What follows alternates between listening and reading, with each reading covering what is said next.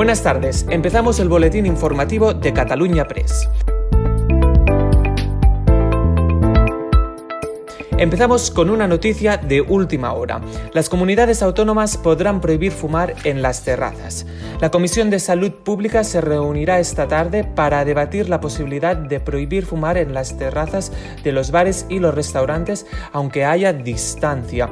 Según varios estudios científicos, fumar aumenta el riesgo de contagio del virus, ya que el virus se transmite con mayor eficacia vía aerosoles como el humo desprendido del tabaco. Además, al retirarse la mascarilla al fumar, la cantidad de gotículas no filtradas es mayor y por lo tanto es más probable de que éstas contengan el virus. Esta no sería la primera vez que se prohíbe fumar en las terrazas, ya que esta medida ya fue aprobada en agosto de 2020.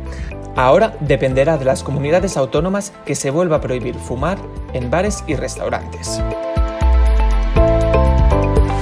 La vicepresidenta primera del gobierno, Carmen Calvo, ha afirmado ante la prensa que España presenta ahora los mejores datos de Europa respecto a la pandemia.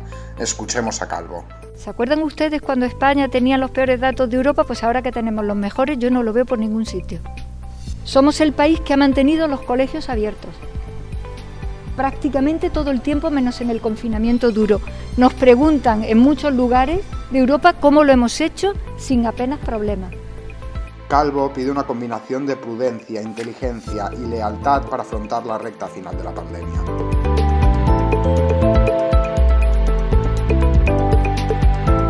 Proyecto de Ley Orgánica de Protección Integral a la Infancia y la Adolescencia frente a la Violencia.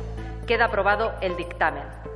A continuación. Y así es como la presidenta del Congreso, Meritxell Batet, hacía pública la aprobación de la Ley de la Protección de la Infancia y la Adolescencia.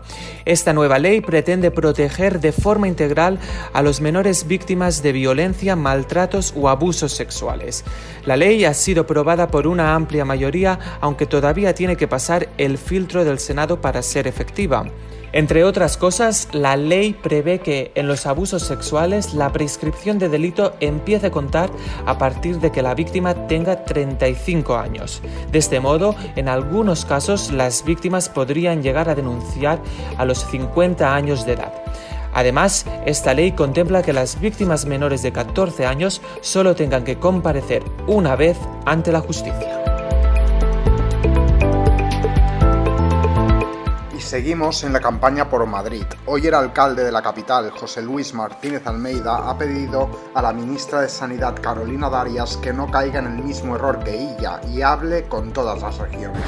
Creo que lo que le diría a la ministra Darias, que ha exigido ya medidas más restrictivas a la Comunidad de Madrid, es que no caiga en el mismo error que cayó su antecesor, el señor Illa. Yo a la señora Darias aprecio desde luego su talante y le diría que no caiga en el mismo error y por tanto que no haga política en clave electoral con la pandemia con la Comunidad de Madrid.